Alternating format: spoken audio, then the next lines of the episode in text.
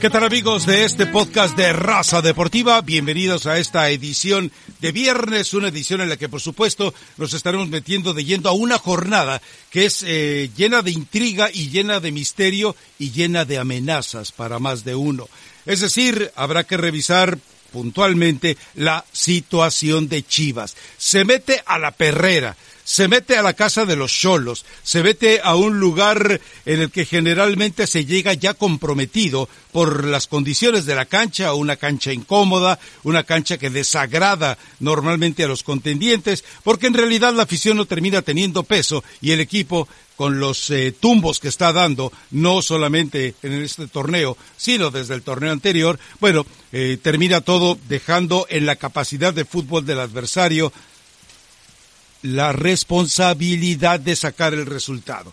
Así que arranquemos con Chivas contra Tijuana, Chivas que ha vivido días turbulentos, a Berletún de Tigres, y después le vuelve a tundir Cruz Azul, y después resulta que el Chicote Calderón con una banda que solamente gente con mal gusto musical como Elizabeth Patiño puede identificar. Algo así como la llave del agua, el agua de la llave. Pues resulta que se va el fin de semana de parranda, así lo reconoció ya él ante sus compañeros, y resulta que el lunes pues no se puede reportar al entrenamiento, a cancha, aunque sí dice aquí estoy, pero malito de la pancita. Es decir, todos los síntomas de lo que parece ser una grave resaca. Pero bueno, bailó bien y dicen que bailó hasta las cuatro de la mañana y dicen que también estuvo muy alegre en la convivencia con la gente que estaba ahí presente. Con todo esto, Chivas está más que obligado a ganar, aunque lo mismo deseamos del partido con Cruz Azul, pero parece que ahora sí, en medio de rumores que si es el profe Cruz, que si es Enrique Mesa, que si es Alfaro, que si es Juan Carlos Osorio quien ya les dijo no, en medio de todas esas especulaciones algo queda claro, Chivas ya sabe que el agua no le está llegando a los talones, le está llegando a la mollera y es tiempo de que aprenda a respirar. ¿O cuál sería tu perspectiva, Elizabeth Patiño, con eso de que ya tienes esa solidaridad extraña de eh, colega entre técnico y técnico? Todavía no, imagínate compararse con eh, Luis Fernando Tena, evidentemente a años luz estamos lejos. hablaba de Alberto Coyote. Sí, en el tema disciplina, lejos, lejos, muy, muy lejos. Pero eh, el tema disciplina en Guadalajara, a ver, lo del Chicote Calderón no es nuevo. Cuando salió del tema Guzmán, mucha gente que, que está ahí cerca de, de Guadalajara dicen, bueno, eh, lo del Chicote fue lo mismo que pasó eh, con Atlas y en Necaxa sabían que, que le gusta la fiesta, que de pronto el entrenamiento invisible no es su fuerte, pero termina siendo tan complicado. Si la decisión pasara por mí, yo te digo, yo no utilizaría el Chicote Calderón porque es un reflejo de que no está comprometido con el equipo y por, que, y por más que todos sus compañeros se esfuercen eh, en una semana corta donde vas a jugar en viernes, donde pierdes un día de entrenamiento y donde tu equipo además no está ganando, prefieres irte de fiesta más allá si es bueno o mal gusto musical eh, y luego a salir con el pretexto de me duele la pancita, ¿no? O me duele el estómago y, no puedo entrenar. Habla de, del poco compromiso que tiene el Chicote Calderón y aquí la, la duda es, ok, va a haber sanción económica, pero no va a haber sanción deportiva, lo vas a utilizar. Yo sé que hoy lo necesita Luis Fernando Tena, yo sé que Chivas necesita sumar, pero también eh, sería una llamada de atención para todo el equipo de ojo o nos vamos por esta línea o van a haber sanciones y yo creo que si dejan jugar al Chicote Calderón, que por cierto es muy probable, eh, pierde un poco de credibilidad en cuanto a la disciplina, tanto Luis Fernando Tena como el mismo eh, Ricardo Peláez. Buenas noticias para Chivas porque a lo mejor van a poder contar con el Chapo Sánchez. Contra Cruz Azul, Rafa, no lo hicieron mal. Entonces, si salen con, con el mismo ímpetu, con esas ganas, con ese compromiso y que además desde el fútbol les termina alcanzando, creo creo que esto podría mejorarle bastante a Luis Fernando Tena o tal vez que inclusive vuelva a apostar a, al conejito Visuela como un lateral, no digo, al final eh, el tema de, de, marcar siempre le va a costar mucho trabajo, pero creo que Atlas que apenas está, eh, Atlas, perdón, Tijuana que, que apenas está como que intentando dar tumbos en la Copa, sí, en la liga les cuesta mucho trabajo, podrían, eh, podría ser un, un buen partido para medir de qué están hechos y este Guadalajara aprovechar que consiguieron una victoria y de ahí para adelante, ¿no? Que realmente empezaran a llegar los resultados. A ver, no estoy de acuerdo contigo, normal en varios aspectos. Uno, para mí el Chicote Calderón debe salir a la cancha y sabes qué, que sufra el castigo de la tribuna, que cada que toque la pelota le hagan algún, le lancen algún grito desde la tribuna. Es un Rafa. ¿Qué le, ¿Qué le, van a decir al Chicote Calderón? ¿Qué, el Chicote ¿qué no le van a decir? De le van a decir borracho. ¿Por qué vamos a solapar lo mínimo que le van a decir el es eso, borracho. La a estar comprometido con el equipo. ¿Te parece algo menor? A mí me parece que sí, exhibirlo. A mí me parece que sí, mandarlo a, a, ahora sí a que se lo traguen los lobos de la tribuna, a que sea responsable ante la gente, ante la que eh, no ha cumplido. Ahora, lo del conejito Brizuela, se te olvidó con todo y que han fracasado en otros equipos y que ha sido vergonzosa su participación, ¿ya se te olvidó el ataque de Cholos? Es decir, no es eh, necesariamente el, eh, un, un, arsenal que pudiera intimidar a todos, pero tiene jugadores que si les das espacio, si les das tiempo, si les pones un jugador que ha sido timorato en la marca, como el conejito Brizuela, se van a dar un festín, Elizabeth. A ver, a ver, a ver no es timorato eh, el Cone Brizuela no es su principal, principal función defender, Rafa. Aquí no, aquí es una situación que ha intentado eh, Luis Fernando Tena de acoplar ciertas piezas para tener un equipo está copiando con más Almeida, hombre. Pero a ver, lo del Cone Brizuela es completamente entendible, no es un jugador de marca, por supuesto que en este tema le va a costar trabajo, pero tú has visto a, Tijuana en este torneo, no juegan bien. No, no juegan bien, pero eh, eh, en este momento el Guadalajara no puede sentirse superior a nadie y menos a Tijuana.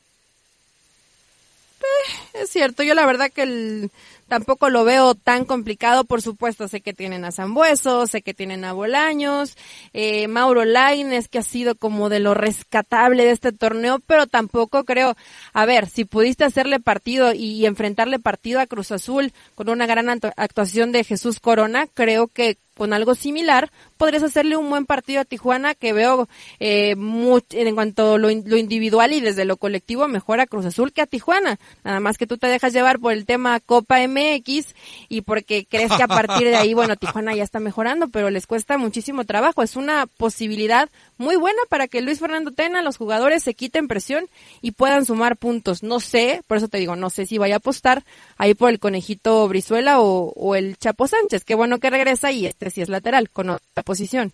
Ahora, lo que yo creo es que en lo que no se equivocó el Luis Fernando Tena es en haber sentado a la Chofis López, pero sí se equivocó en no utilizar a Macías desde el principio.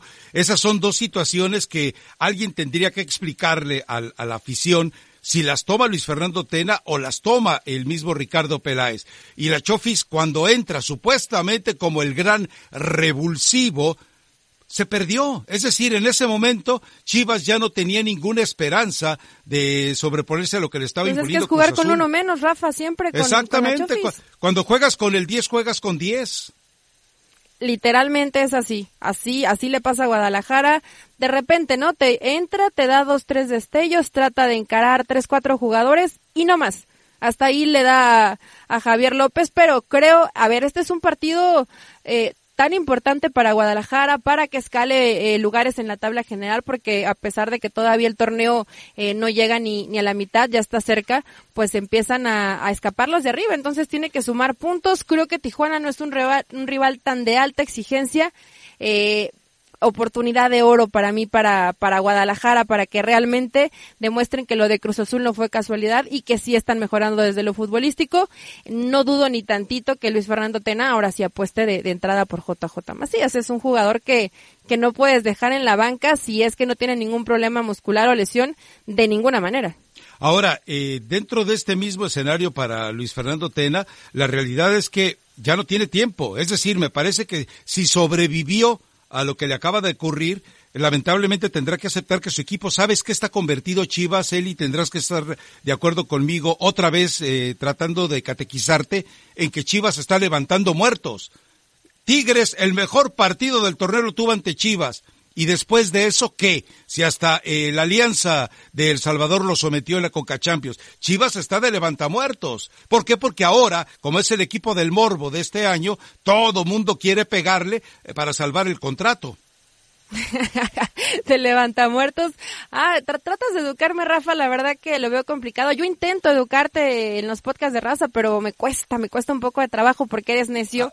Ah, pero ayúdame. este, pero a ver, para Chivas una posibilidad importante. Tigres fue uno de los eh, de los equipos que no andan bien y, y, le termina ganando. ¿Qué me dices de Pachuca? Lo mismo. Creo que los partidos donde Chivas eh, ha perdido es contra equipos también que que no es que te exijan tanto. Lo de Toluca, bueno, a lo mejor podrías haber merecido eh, un poco Levanta más, pero muertos, aún así creo que este Chivas le, le sigue faltando, le sigue faltando. Levanta Tijuana muertos, es un buen acéptalo. rival. Y no creo, no creo la verdad que, que los Cholos le, le puedan ganar a Chivas. Pero en mis pronósticos he sido un desastre también en este torneo. Me debes una docena de pastes que eh, desde que el Atlante estaba en primera división, entonces eh, si quieres te, doble o nada.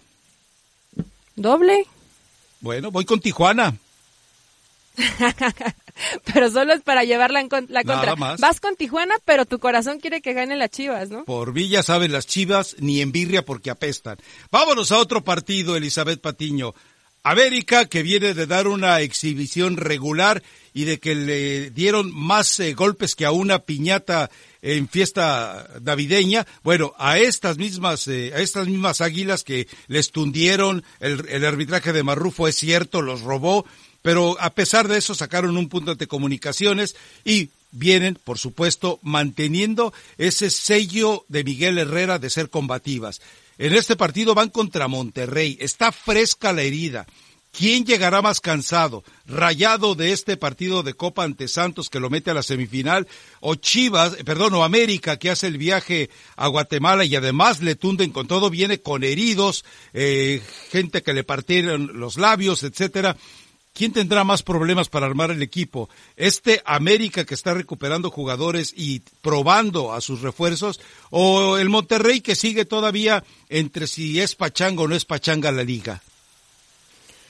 Pues mira, tal vez en lo anímico podría pensar que llega un poco mejor Monterrey, ¿no? Porque consigue avanzar en, en la Copa, termina dejando fuera a Santos y, y sí fue mucho mejor que Santos. Eh, no sé si mucho mejor, todavía le sigue costando, me parece, no tiene tanto ritmo todavía rayados. Eh, pero América viene jugando mejor, eso sí, lo, lo de comunicaciones eh, al final fue para mí circunstancial. Eh, el tema del arbitraje sí fue eh, una grosería. No es raro que Miguel Herrera se, se queje del arbitraje, pero bueno, le meten ahí su, eh, le parten el labio a Suárez, y Barwen también se lleva su planchazo, o sea, sí vienen golpeados, eh, sobre todo físicamente, en lo anímico creo que América sí, sí viene mejorando. Más difícil, yo veo más difícil el tema para, para Rayados, Rafa, o sea, realmente Rayados es, es último de la general y si no gana ya después va a ser muy difícil empezar a, hacer cuentas y tener que hacer que hacer un, un, cierre de torneo perfecto para aspirar a una clasificación. Pero bueno al final eh, desde lo individual Rayados tiene buen equipo. Aquí es donde me está quedando la duda si realmente el turco Mohamed tiene esa llave para para quitarles eh, la campeonitis para enfocarlos para regresar eh, el buen fútbol a, jugadores como Charlie Rodríguez que ha tenido un desastre de, de arranque del torneo mexicano. Él habla, habló durante la semana que las solidez defensiva estaba volviendo y, que estaba viendo mejor a su equipo, pero yo sí veo ligeramente mejor, y digo ligeramente porque también Miguel ha tenido que eh, parchar a este equipo entre eh, jugadores lesionados, ligeramente mejor al América y favorito. América siempre contra contra el que juegue, a excepción que sea Chivas, seguramente va a ser favorito, y si hoy fuera contra Chivas, sería ampliamente favorito.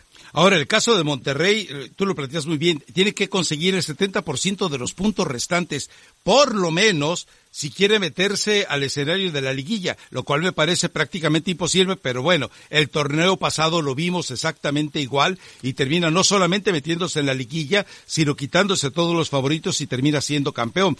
Pero es ya un escenario totalmente distinto, porque me parece que ya en la relación esa de yo te debo, tú me debes, que había entre Mohamed, el equipo, el equipo y la afición, como ya quedó saldada y como les permite vivir de la gloria de diciembre, a mí me parece que eh, todavía este partido, más allá de que eh, algo, estamos, algo podemos estar seguros, Monterrey va a dar el mejor partido de este torneo y no solamente por lo que no ha jugado en este torneo, sino por lo que seguramente le vendrá más adelante. Es el América, y, pero el América también. El América sabe que nadie le va a poder quitar eh, el momento que vive Rayados, el momento que vive el América, para poder tomar una venganza muy pueril, muy ordinaria, muy simplona, porque es en un partido regular, de, torneo regular, pero de cualquier manera, eh, el América sale, ahora sí como se dice, con el cuchillo en los dientes, con sangre en los ojos. Ah, va a ser, creo que es de lo, de lo mejor que nos puede presentar la, la jornada y ver ahora cómo va a mover las piezas Miguel Herrera, ¿no? Si va a utilizar a, a Suárez, que lo utilizó a media semana en Conca Champions, seguramente, eh, y a pesar de que tuvo actividad, va a estar Viñas, porque a Henry le ha dado minutos y no ha estado fino de, de cara al gol. Y Rafa, hay que decirlo de Córdoba, y de repente a lo mejor puede sonar eh, reiterado, ¿no? Cada, cada semana, es que Córdoba, es que Córdoba. Es que realmente Córdoba, Miguel ha sabido llevarlo eh, de una manera, no puedo decir perfecta, pero sí podría rayar en la perfección, porque cuando cuando el chavo se estaba cayendo, cuando tuvo un bajón de juego, Miguel eh, tuvo esa capacidad de darle la confianza. Sí, estuvo algunos partidos en, en la banca también por el tema de que había salido expulsado, pero creo que eh, la versión que estamos viendo de Córdoba es un chavo que promete cosas muy interesantes y que además es de toda la confianza de Miguel y raramente, a pesar de ser muy joven y de ser mexicano, pues es de los que más peso tienen en, en América y, no es raro, o sea, no lo digo porque sea mexicano, sino porque en América, evidentemente, con la posibilidad de una nómina de extranjeros alta, pues el mexicano es que, el que de pronto termina resolviéndote no solamente por el fútbol, sino también por, por el compromiso y las ganas, ¿no? Que vemos que nunca da un balón por perdido. Y no podemos eh, dejar de lado cuando eh, involucramos al América, cuando involucramos eh, también a Tigres, eh, lo que ocurrió en la Conca Champions, es decir, a Tigres le termina tundiendo el alianza. Y mientras tanto, América sufre con comunicaciones, pero saca por, al menos el empate. Es decir, el escenario de la Conca Champions, eh, al, al Piojo lo asusta Oh, es que cómo nos golpearon. Que se acostumbre. Él lo vivió con selección nacional. Así le jugaba Centroamérica. Así le deben jugar los centroamericanos, aunque se espanten los equipos mexicanos. Y por el otro lado, me queda claro algo, ¿eh? Los jugadores de Tigres están a nada de mandar al diablo al Tuca. Porque el Tuca se levanta, grita, eh, vocifera, siconea y tantas cosas más. Y ya los jugadores lo ignoran. Como le hacían los de Monterrey con Diego Alonso le decían, tú calladito, acá nos encargamos. Igualito están tratando el Tuca, ¿eh? Sí, a ver, eh, son partidos bravos, ¿no? De repente escuchas a, exjugadores que dicen es que meterte a ese tipo de estadios que no en lo futbolístico, a lo mejor desde, desde lo técnico no te van a ofrecer mucho, pero que en el tema físico eh, van a ir eh, con todo por el balón, inclusive teniendo que llevarse por delante al, al, que se tengan que llevar. Y tendrá que entenderlo así Miguel y tendrán que entenderlo lo, los jugadores. Pero bueno, Rafa, de repente ese tipo de, de partidos que desde lo futbolístico no te ofrecen mucho, eh, pero por ejemplo lo que pasó con Cruz Azul, que hoy pierden a, Pablo Aguilar, que es de lo mejor, el, el, hombre más importante que tienen en defensa y de lo mejor que tiene en general el equipo. O sea, de pronto sí son eh, encuentros complicados donde la cancha no es la mejor, donde el arbitraje permite demasiado roce físico y bueno, te termina cobrando factura. Pero sí, bueno, que dejen de llorar y que se pongan a jugar. Yo no sé si, lo, si los, si Tigres esté desesperado, pero también el Tuca Ferretti cuando ves eh, errores tan absurdos como, como lo de Salcedo que se sigue equivocando, tienen dos, tres opciones y en el Valencia no hace goles y de pronto Gignac si no sale inspirado también falla, ahí qué hace el técnico. A ver, eh, en el caso de la zona defensiva, yo sigo obsesionado con algo. El Tuca Ferretti no puede ser ni tan tonto ni tan ciego de no darse cuenta que el mejor enemigo que tiene es Carlos Salcedo. Yo estoy seguro, pero muy seguro, que el Tuca Ferretti está colocando a Carlos Salcedo para exhibirlo a él y para exhibir al directivo que se atrevió a contratarlo. Porque recordemos, él no pidió a Salcedo, él mismo lo dio a entender en una conferencia de prensa. A él le impusieron y le llevaron a Carlos Salcedo y a Diego Reyes pensando que este, estos dos jugadores mexicanos de paso muy breve y triste por Europa iban a regresar y a encender a la tribuna y no pasó nada de ello. Están, al contrario, están consumiendo a la zona central, afortunadamente, entre comillas, no le deseo mal, pero Diego Reyes está lesionado y también lamentablemente Francisco Mesa, aquel jugador colombiano irregular, es cierto, muy irregular, pero por lo menos alguna vez les dio un título con un gol y es mucho mejor zaguero que los dos juntos. Sí, afortunadamente para, para la causa de Tigres, sí. Ahora, Rafa, lo que dices, que el Tuca Ferretti eh, alinea a Salcedo para, para exhibirlo. Eh, yo sé que lo de Salcedo eh, termina siendo complicadísimo desde que regresó al fútbol mexicano.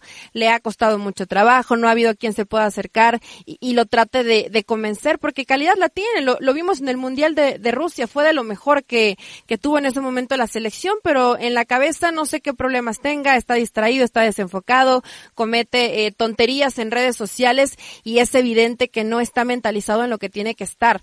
Eh, repito, creo que tiene cualidades, pero le está costando mucho trabajo. Dentro de Conca Champions, eh, el Tuca utilizó a, Sánchez, este, este chavo mexicano, pero aún así creo que no lo haría el Tuca Ferretti porque Rafa es dispararse al pie. O sea, por, no, no me gusta decir por culpa, pero mucha responsabilidad ha sido de Salcedo, que por errores individuales han afectado el trabajo de, de lo colectivo. Y si encima de esto, las oportunidades que generas, eh, Ener Valencia no las mete, no las mete Quiñones, Gignac de vez en cuando aparece, pues termina siendo muy complicado. Entonces, no creo, ojalá que el Tuca no lo, no lo haga por eso, eh, quiero pensar que lo más importante para él es el, el, resultado y que Tigres sume puntos y que juegue un poquito mejor de lo que ha jugado hasta el momento.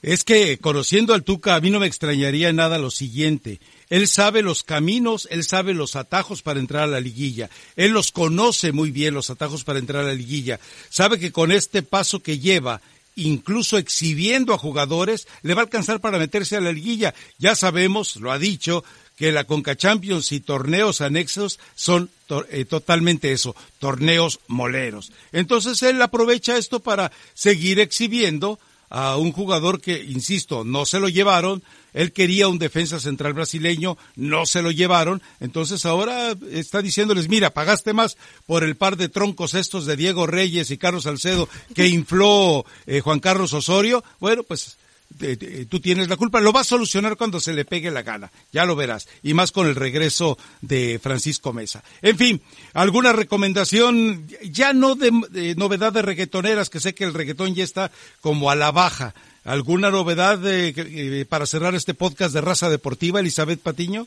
El reggaetón nunca va a estar a la baja, Rafa. Hay una que ah, se llama lento para arriba, lento para abajo, te da las indicaciones de cómo debes de perrear, si un poquito más arriba, un ah, poquito más abajo, está buena. DJ Beckman. Entonces ahí para para que, para que la escuchen está bastante interesante. Y por cierto, Rafa, nada más mencionar que es un tema completamente aparte de lo de la jornada 7 del fútbol mexicano y esta eh, posible venta de Fox Sports que seguramente se va a dar, que en este momento los dueños son Disney.